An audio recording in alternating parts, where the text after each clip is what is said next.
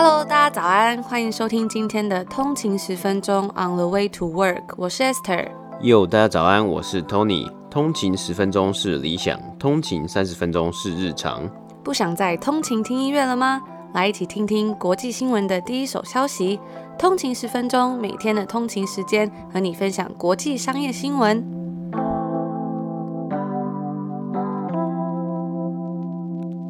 大家早安。大家早安。今天是礼拜四，没错。欢迎回来第二季第二集的通勤十分钟。嗯哼，对。对，然后今天早上就是我还没有睡醒的时候，就是有朋友就有传讯息跟我说，哎。这个看到 Mula 有分享我们的节目，在他的直播频道里面，这是大事，真的，我就直接从床上跳起来，受宠若惊，真的，我就有点害羞，有一点就觉得，哎，我就是，而且我记得我在前几集里面还要讲到，就是这个喝水的事情，Mula 的喝水，严大的喝水，真的，真的，我觉得哇，真的是很感，因为也算是一个很大的大前辈，我记得，嗯、因为平常比较少在听台湾的 Podcast 吧，嗯、就是有在听的，就是呃 Mula 的，然后有在听财报狗的，对，然后就觉得哇。就觉得真的是很感动，嗯，对，而且我觉得我们也很，呃，也很有时候很赞同一些 Mula 大大分享的一些论点，像是他很常用深入浅出的方式去解析一些比较深的财经的理论啊，跟财经模型。我印象最深刻就是他那时候在讲 Tesla 的股价的时候，那时候其实也才九百块，但那时候看其实很高嘛，大家都觉得 哇，真的是很高。但是他用一个就是他用比较深入浅出的方式，就很浅显易懂的方式去讲，要怎么样去估算它的这个股价，它现在的价值。然后我记得他现在就说，那时候就说哦，哎，其实这样估算下来，它的九百块好像也没有那么高。对，而且就是我觉得很厉害的是，那时候我是用听的嘛，对对对，然后就用听的，然后他就在讲一些呃算术什么，我然后我就觉得哎，好像还是大概听得懂这样子，我觉得还蛮厉害。因为我记得以前在上就是就是 finance 课的时候，那时候老师在讲这些东西，真的是已经写了一大片黑板，对，就追追不上去了，真的。然后想说 哇，用听的也是还蛮听得懂，真的就是还蛮深入浅出，像听故事这样。对，没错。对，所以就还蛮喜欢，没想到可以被分享。那我们也会继续努力做下去的。对，然后也有听到，就是也有呃有一些新朋友的加入。嗯哼，嗯哼。对，然后还是谢谢大家。对啊，我们要澄清一下，其实我们是住加拿大，但我们是过美国时间啊，是是美西美西时间没错。对对对，对，就是我觉得这还蛮容易搞混的。真的，就是其实我在来这里之前，我也常常会觉得哦，就美国跟加拿大其实是一样的，啊，一个画一个等号。真的，就后来来说，哎，其实好像还蛮不一样的。对 对，就是文化上啦。对。如果有机会的话，对啊，有机会我们可以再分享看看，说，哎、欸，加拿大跟美国有什么样的不一样？对，对如果大家有兴趣的话，可以再跟我们说。嗯、但我们通常就是称，会称这个地方是北美，就是 North America，就是美国加加拿大。没错。对对啊，北美这样比较清楚。对对对，对。怕 大家会搞混呢、啊，到底是美国还是哪里？那我们就讲加拿大。对。然后，嗯，就是我们今天呢会主要跟大家讲两个新闻。第一个新闻呢，就是我们之前在 EP 十三还有 EP 三十八都有跟大家聊到的这个电动车公司 Nikola。对，那他其实在昨天的时间分享了他的第一次的财报季报啦。哦，有史以来第一次，有史以来第一次上市之后。对，所以就是也算是一个蛮大的新闻。那其实，在这个电动汽车产业啊，也算是竞争蛮激烈的。对啊。对，所以，所以我们等下就要来跟大家谈一下，说，哎，他这次分享这个 earnings report 呢，有。讲了什么东西呢？有没有什么呃成长啊，或是下跌等等的，以及整个电动车产业的一些小分享？对，好，那第二则新闻呢，我们一样要来分享 earnings report 财报的部分。那这个产业呢，是我们在第一季比较少 cover 到的产业，就是 FinTech 产业。我们在第一季的时候有讲过 Robinhood，就是线上交易平台。那今天呢，我们要分享了两间公司。第一间公司呢，就是 PayPal，大家其实耳熟能详，它就是一个线上转账啊，或是线上交易的一个平呃线上转线上支付支付的一个平台。那第二间公司呢是 Square，Square，Square。Square, 那 Square 呢，大家可能比较少听到，它其实是呃，它是做这个信用卡机。取来起家的，那它是一个小小小正方形，对，很小很小。那它一开始第一代的时候呢，它是可以，它是直接连就是插你的那个 iPhone 的转接头，然后有一个小的正方形的东西，然后你可以用信用卡直接刷。然后那时候就是一个很创新的东西。那现在其实它还有眼镜，有很多不同的类型啊，是像是类似 iPad 的机器啊，或是类似呃一个小小的方格，然后你可以用你的信用卡去 tap，然后就付款。我觉得现在很多支付公司其实真的都很厉害。我印象很深刻是之前在逛 Farmers Market，就是农夫市集的时候，他们都有用这个东西耶。对对对。就是很小很小的摊贩，然后或者是很小的金额，你都可以刷。嗯、对。而且通常都还蛮容易。就是我印象是以前呃在西班牙交换的时候，常常就是在那里当地办的银行卡是会刷不过。哦。就是有一些.我不知道他们信用卡机感觉很容易出问题。会有有，我记得有的信用卡机它会直接写说。五块钱以下我不能给你刷，或是十块钱以下。但是我就觉得这 Square 很厉害，是就是它很好用，嗯，而且感觉就是蛮容易就可以刷过啊，或者什么，即使金额很小。对，而且它那个机器很小一个，嗯、然后呃，它好像有就它有不同的方案，你可能呃，你你好像定最基本的方案，它就是直接送你一个这个小小的机台。很厉害，对，那就是直接连手机，那就是依照你们公司或是你的生意的大小，你再取决于你要不要用比较大型的一点机台，像是它那种，它有一个那种支架式的，像 iPad 的这种机台，我觉得真的很酷，对大家可以来跟大家好好的分享。没错没错，好，那接下来呢，我们会开始新的一季的企划，就是我们在播报这两则新闻之前呢，我们会跟大家先简短的讲一下今天。的北美股市的状况是如何？那今天北美时间呢是八月五号礼拜三啊，今天收盘的时候呢，三个指数几乎都是呈现涨幅的状况了。S&P 五百标普五百来到了三千三百二十七点，那涨幅是二十一点二六点，然后是零点六四个百分比。纳斯达克指数来到了一万九百九十八点四点，那涨幅是五十七点。百分比是零点五二的百分比，涨幅最多的呢是道琼商业指数，道琼指数呢工业指数，道琼指数呢它来到了两万七千两百零一点，它的涨幅是三百七十三点，那百分比呢是一点三九 percent，那主要呢的原因是因为迪士尼在前几天的时候公布了最新一季的呃财报，然后它的股价呢也因此而上涨了呃。快接近十个百分比啦，所以说连带的带动了整个道琼工业指数的上涨。哇，迪士尼有上涨？对对对。但是我们有看到呃前几天的新闻，大概是昨天吧，嗯、这个说这个木兰不上映了，对，就要变成上映到放到 Disney Plus 嘛。嗯，没错，然后你还要付一个就是三十块钱，对，二十九点九九。这个就是这个在北美，他取这个设定价格的时候，他一定都给你搞一个什么九，而且有时候还要加税，对，就可能变成三十二块，三十二、三十三，对，对，因为他说他好像呃损失惨重嘛，嗯，所以他没有办法直接上到这个 Disney Plus，他一定要就是收一笔钱。没错，那甚至是迪士尼整体的营收在最新一季财报是。亏钱的，不过呢，因为它这些订阅平台的用户有疯狂的成长，像是它 Disney Plus，它是来到了 sixty million，就是六千万用户。那它本来呢是预计二零二四年才要达到这个数字，就直接来了。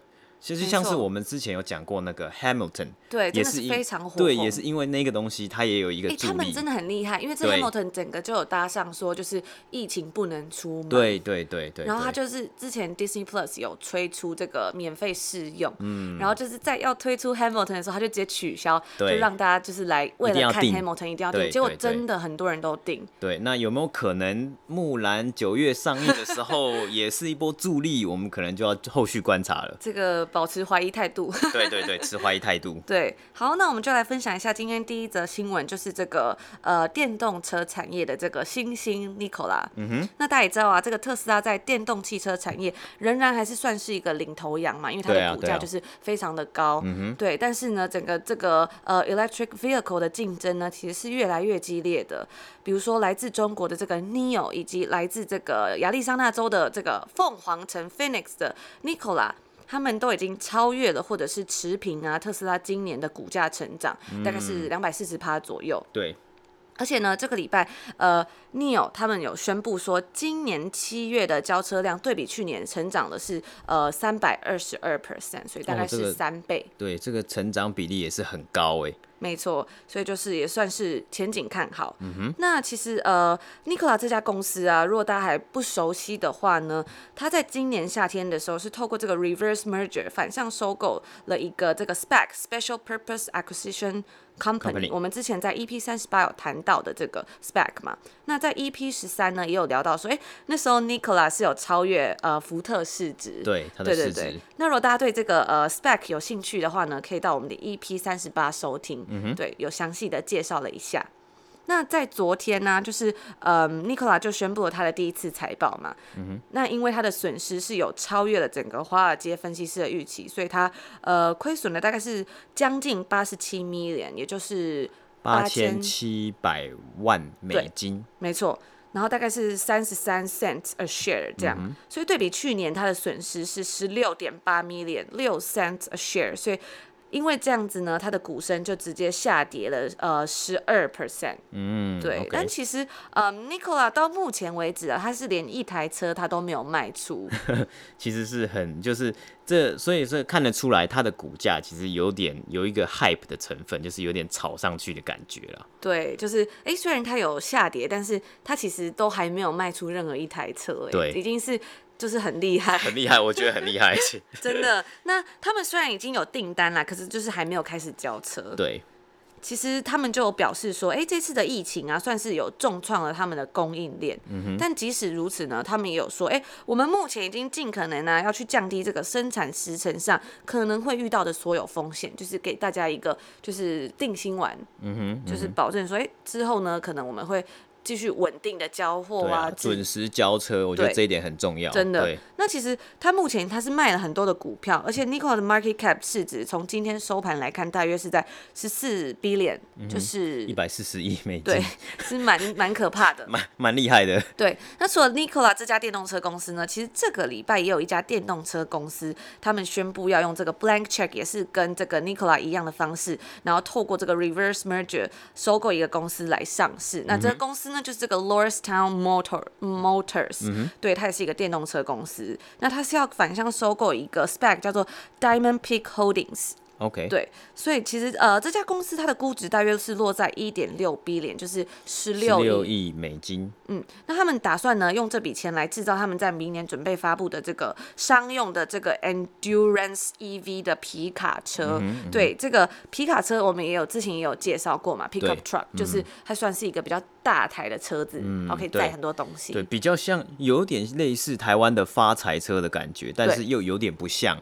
对，那像是在北美市场啊，美国啊，其实皮卡车卖最好的还是福特的车，Ford 的车。嗯、对，我印象是我之前有搭过一次 Lyft，、uh huh, 就像 Uber 嘛。对，然后就就竟然叫到了一台皮卡车，哦、那那来的时候也傻眼。我傻眼，我就想说，嗯，这个是要怎么做？因为我真的没有坐过皮卡车，然后它的那个轮胎真的超大的，超大对我还要这样子。有点辛苦的爬上去，用爬的，这是真的要用爬的。其实我就发现它里面其实蛮宽敞的，嗯、就是我以为它里面是只有呃司机跟旁边的两个座位，没想到它后面还有一排，嗯，所以它那车其实蛮大台，它其实对，它是四门，对。就是也有两门的，然后也有四门就觉得哦，这车其实蛮大台，也蛮舒适的，这样，嗯、对啊。那其实呃近期啊，利用这种空白。空白支票上市的公司是越来越多，就这个 blank check 嘛，嗯、尤其是在这个整个电动车产业，嗯、在第一季的集数里面呢、啊，我们就是有跟大家播报过这个电动车的新创，这个 Fisker，那他也在上个月是有宣布说用这样的方式来呃公开上市募股，嗯哼，那这个 Fisker 的创办人呢，很有趣的是，他曾经是这个。啊呃，Aston Martin 跟 BMW 的设计师，他这个 BMW 的 Z 八就是他的作品，对，哇哦，所以是非常的有趣。对，就是这些东西，就是他设计的都是偏类似跑车的这个车款，嗯、所以他在之前的作品设计，他设计 Fisker 的作品呢，有几辆车是。就是长得很像，比较像跑车啦，对，有流线流线型的感觉，对。那其实整个电动车市场哎，不是都是这种，就是新创啊等等的。我们之前跟大家说的说过，这个福特其实他对电动车市场也是非常的有野心，没错，没错。对，所以他们昨天就有宣布这个 CEO 的人事调动嘛。那这个现任的 CEO 这个 Jim 他就是即将要下台了，对对对，卸任即将卸任，对他卸任。那由他们现在的这个 COO，哎，也叫 Jim 哎。两个 Jim 这样，Jim Farley 接任这个 CEO 这样子，oh, okay, okay. 对，两个 Jim，这让我想到那个 The Office 的那个 Jim。Jim Jim Jim Jim Jim，不知道有没有人也有看，真的超好笑，真的超好笑。对，那嗯，这是 Ford 在这十四年来的第四任 CEO 了。对，那在 Ford 在近年来呢，他其实进行了这个一百一十亿美金的公司重整，包括呃将重心放在这个我们刚刚讲到热销的皮卡车 Pickup Truck 的车款 F 系列以及。电动车跟无人车的驾驶技术上面，但是他们仍然是没有办没有办法反映在股价上嘛。嗯、那大家也知道，就是呃汽车产业的股价，像特斯拉，特斯拉当然是很高嘛，但是对比起这个呃福特的股价，福特股价相相对来说是非常的低。对，它落在大概六块七块。的美金哦，一个 share，那特斯拉一个 share 是一千五百块。对，那即使如此，它呃福特股价今年的跌幅也是来到将近三十 percent。嗯，没错。那这个 Farley 呃 Farley 接任之后呢，他也会继续把这个 Ford 部分的新计划，包括我们之前也有跟大家提过，这个他要做这个副科这个 Bronco 的这个车子。嗯，没错。那大家不知道觉得说，哎、欸，他的做这些计划有没有办法让 Ford 重回当年的巅峰呢？对对对，因为 Bronco 也是一个非常呃厉害的车款，就是大家很多可能有有部分玩车的车迷啊，他们也喜欢去收藏这个 Ford 呃 Bronco 的这款车。那它比较像是越野的 SUV，就跟吉普车是很像的。对，那其实之前我们有跟他提到说，哎，他其实那时候一开卖，马上被抢购完毕，对，直接宕机。对，所以真的是非常厉害。好，那我们今天要跟大家分享的第一则新闻就是到这边。嗯、不知道大家对电动车产业还有没有兴趣？欢迎在我们的 IG 账号留言跟我们说。嗯，我们的 IG 的名称叫做 On the 一个底线 Way to Work。那欢迎大家来我们的 IG 跟我们聊聊天啊，或跟我们分享你的心得。对，补充一下，我们昨天跟大家介绍的那本 Mindset，呃，嗯、心态致富，我也有把这个作者的一个演讲的影片放在我们的呃频道里面，有个连结了，嗯、就是大家如果有兴趣可以去看，因为他其实那个呃演讲没有到很长，嗯、然后其实也蛮简单，就是不会到很难，他讲的很慢，对，所以大家如果有兴趣可以去听，他就在讲说 The Power of Yet，就是哎、就是其实你还有能力做更多这样、嗯，就是那个 Not Yet 的 Not Yet 的 Yet，对.我觉得蛮好听的，如果没有时间看书的话，也很推荐可以去听一下。OK，好，那接下来呢，第二则新闻我们要播报 PayPal 跟 Square 这两间公司。那 PayPal 呢，其实是在上个礼拜播报它的财报。好，那 PayPal 呢，这个这一次的最新一季的财报呢，是表现是非常非常的亮眼的。那首先我们先来介绍一下 PayPal 这间公司，它其实是在一九九八年的时候就成立的。起初呢，他们谁成立的？是谁成立的？是这个呃，Peter Thiel，这这这个这个很知名知名的创业家，他现在是在做创投的一个工作。但我们等下会谈到，其实 PayPal 出了一些很厉害的人、啊。对，那他起初呢，他们的想法就是他们想要做一个网络转账公服务的公司。那这个公司开发借由使用 email 即可转账的这个。这个程式还有这个网页，因为因应呢，当时其实一九九八年的时候呢，那个时候就是正在有一个 dot com boom，就是一个就是网络啊网网页公司的一个这个兴起。那大家也知道之后，其实在两千年之后呢，就变成 dot com bubble 一个泡沫化的情况，但。这个创办人 Peter Thiel 呢，他看到了那个时候很多的网络公司，可是当时要卖东西的时候，你只能用这个 check，或是你只能寄现金的方式，或是转账的方式，是非常麻烦的。所以他看到了这个需求，他就跑进来来做这个呃 PayPal 这间公司。那其实呢，我们讲到 PayPal 出过还蛮多厉害的人物嘛，像是 Elon Musk，又是他，又是他，他曾经呢也担任过 PayPal 短命的很短命的 CEO 啦，因为他那个时候其实是。另外一间公司，他也是做网络付款的，他也是成立一间网络付款的公司，叫。走在很前面呢。对，没错，他真的很厉害了。但是后来两家公司合并之后呢，他也是担任短命 CEO，只是后来就是因为他做了一些企划，可能跟大家呃比较。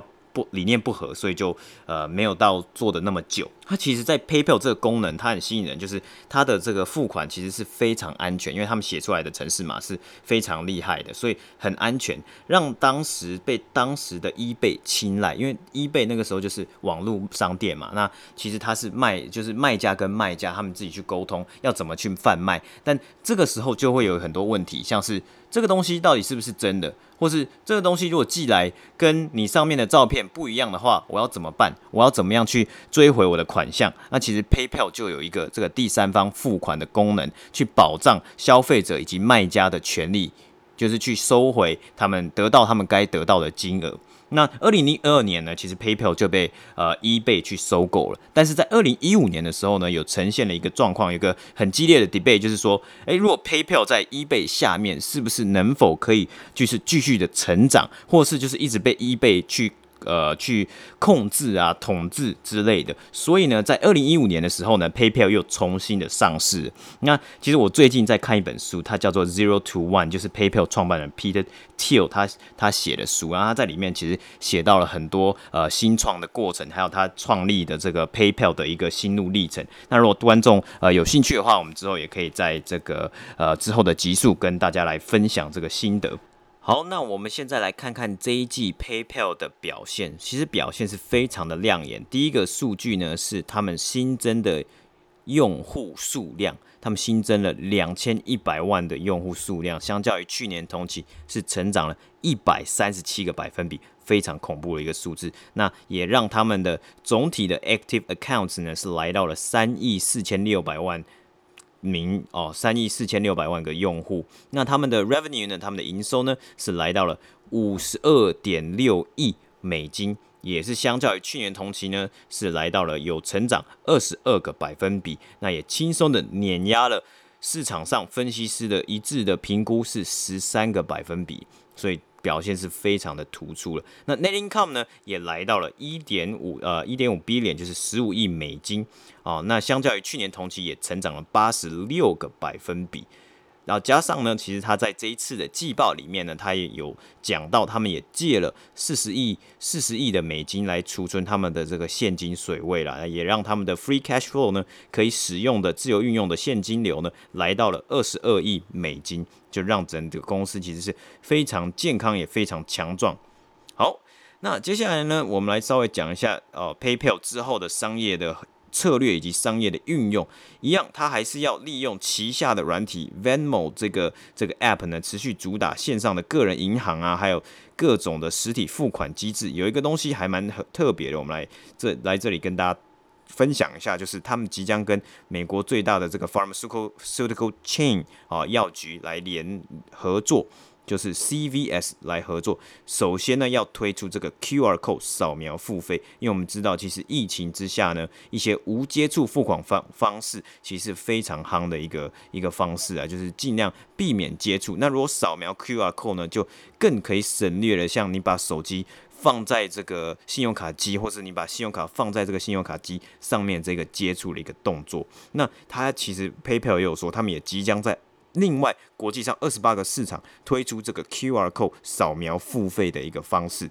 哎、欸，我有一个印象是，之前就是在疫情的时候，如果有要付费，然后那个刷卡机，嗯、因为在这边它刷卡机是可以拿拿着的嘛，就是没有绑线的。对。然后就会有服务生，他是呃，就下面放一个很长的尺，然后把那个刷卡机这样递给你，对对对，对，就是超酷的。对，他们就是 要要要想很多创意的方式去付款，你就是尽量减少那个接触的机会。甚至是我记得去逛，比如说要逛百货公司或进入商场的时候，因为他们就会说，哦，你一定要戴口罩。嗯。我就看有人没有戴口罩，结果那个警卫他是有一个很大的夹子，然后很长的 夹子，超长的夹子，夹起了那一片那个口罩，然后这样子 递给那个要进来的人。真的，真的，我有时候就觉得哇，然后可是有时候又看到路人都不戴口罩，然后又走超近，然后可是有时候他们又会哎、欸，就是硬要用这个夹子夹，我有时候就觉得很错乱。对对对。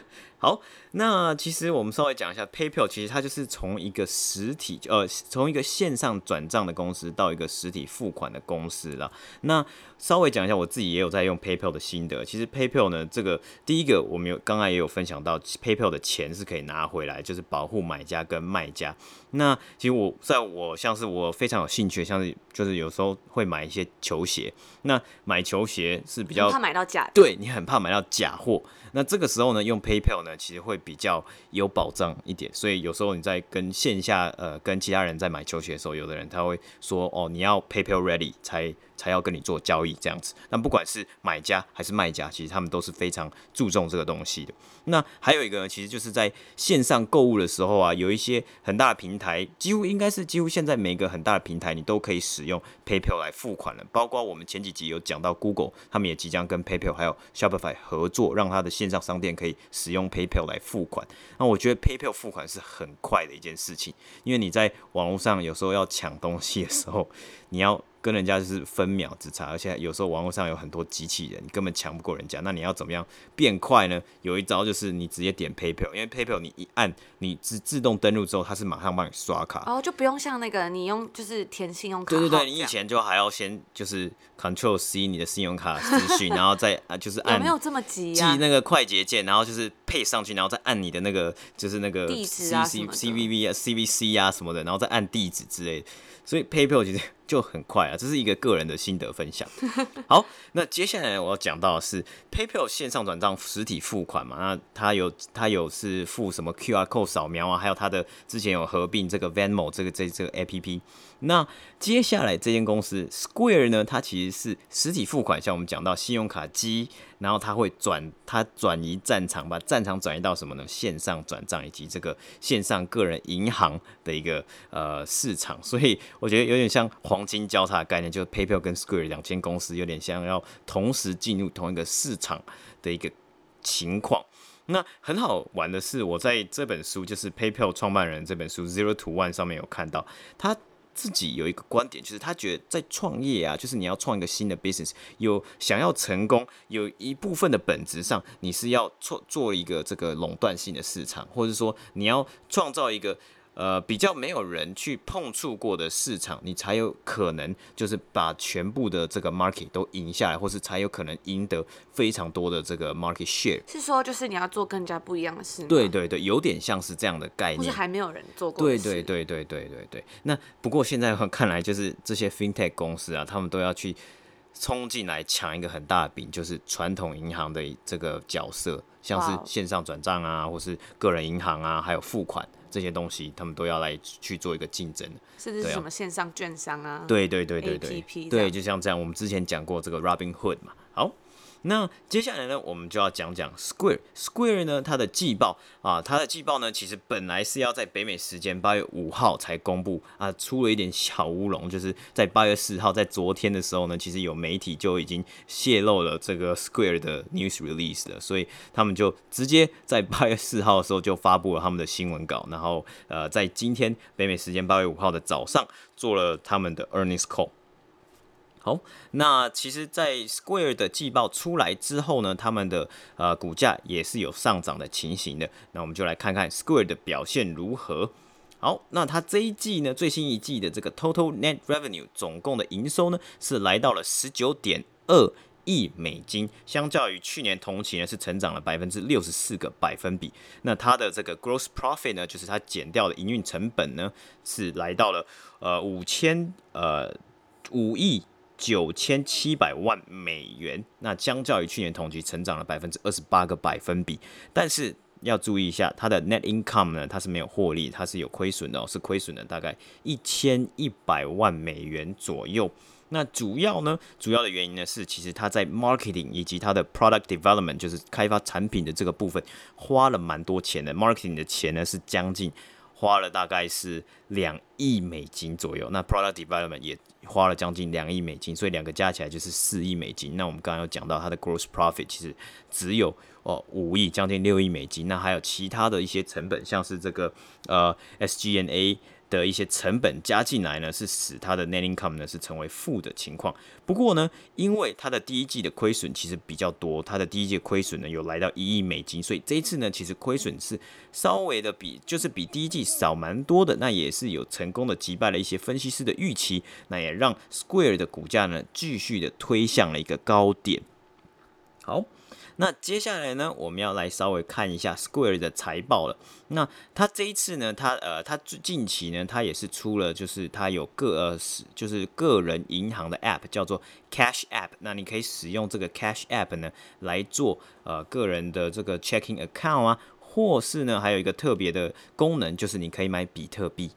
哇哦，对，这是算是这个 Square 它的 Cash App 的一个主打之一。那比特币呢也是很重要的一点，因为比特币呢为呃为 Square 带来的 Revenue 呢是将近呢是将近八亿元美金左右。我们刚刚讲 Square 的总共的营收呢是来到了十九十九点二亿，那光是对光是比特币就几乎占一半的营收喽。只不过重点来喽。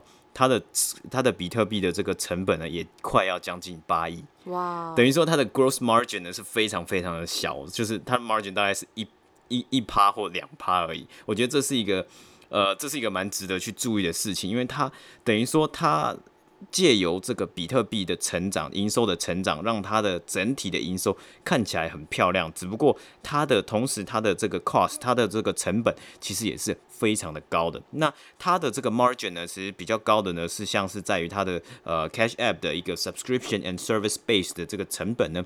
其实是非常低的，所以 margin 它的这个 margin 也会相对来说也比较高一点，或是呢，它的传统就是它跟一些中小企业合作啊，有这个运用运用他们的机器来做一个账款的付款的这个行行为的这些 revenue 呢，其实也是非常呃非常好，就是营收的状况也是非常好。那也是因为就是最近从四五六月以来，就是公司有慢慢的在 reopening 啊，那这个东西也有。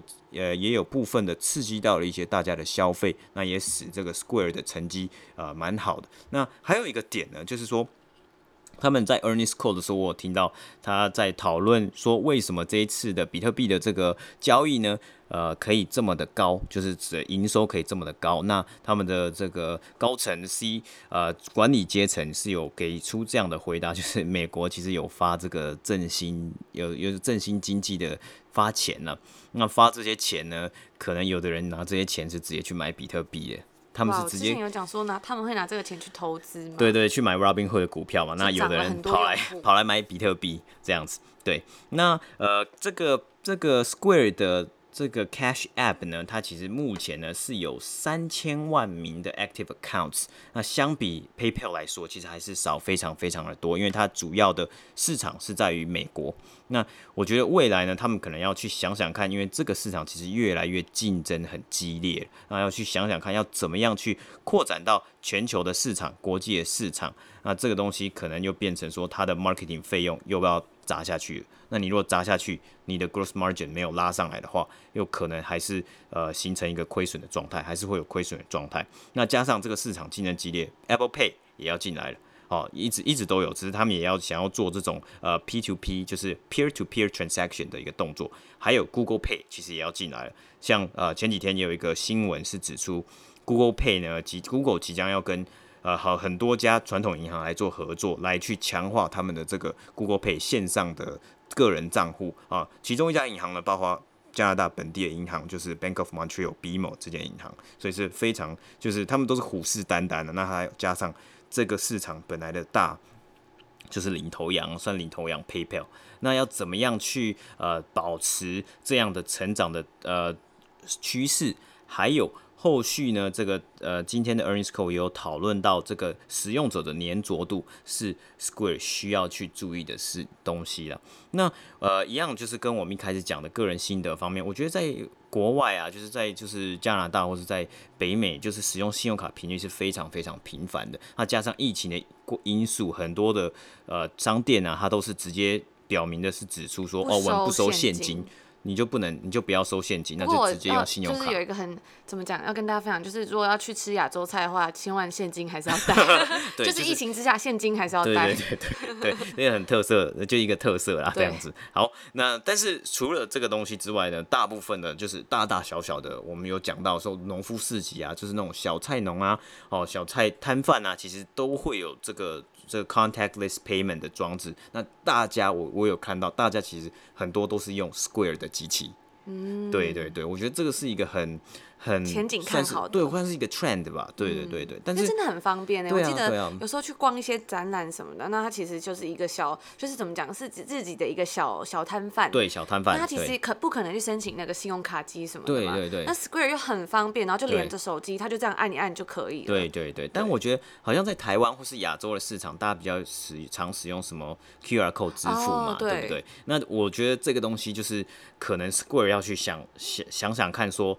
呃，是不是会让他们进军海外啊，去 capture 更多 market share 的一个 obstacle 一个障碍？像是你看，连 PayPal 都要搞 QR code，所以 Square 是不是要呃做他们自己的一个策略？像是他们有想到说 Cash App，我们就来做比特币。对，好，那这个呢，就是大概是今天的财报分享。好，那希望大家也喜欢今天的内容。如果还有什么想要听的不同的故事，或者是你想要了解的资讯的话，也欢迎在我们的 Instagram 账号跟我们说。嗯哼，对，或者是你有什么想要跟我们聊天的啊，等等的都可以哦。好，也欢迎大家，如果喜欢我们的节目的话，在 Apple Podcast 给我们一些回应。嗯哼，那也欢迎大家给我们一个五星评论啊，或者分享给你的好朋友听。没错，没错。对，那就希望大家有一个愉快的一天。嗯哼，好，我们明天见，拜拜。拜拜。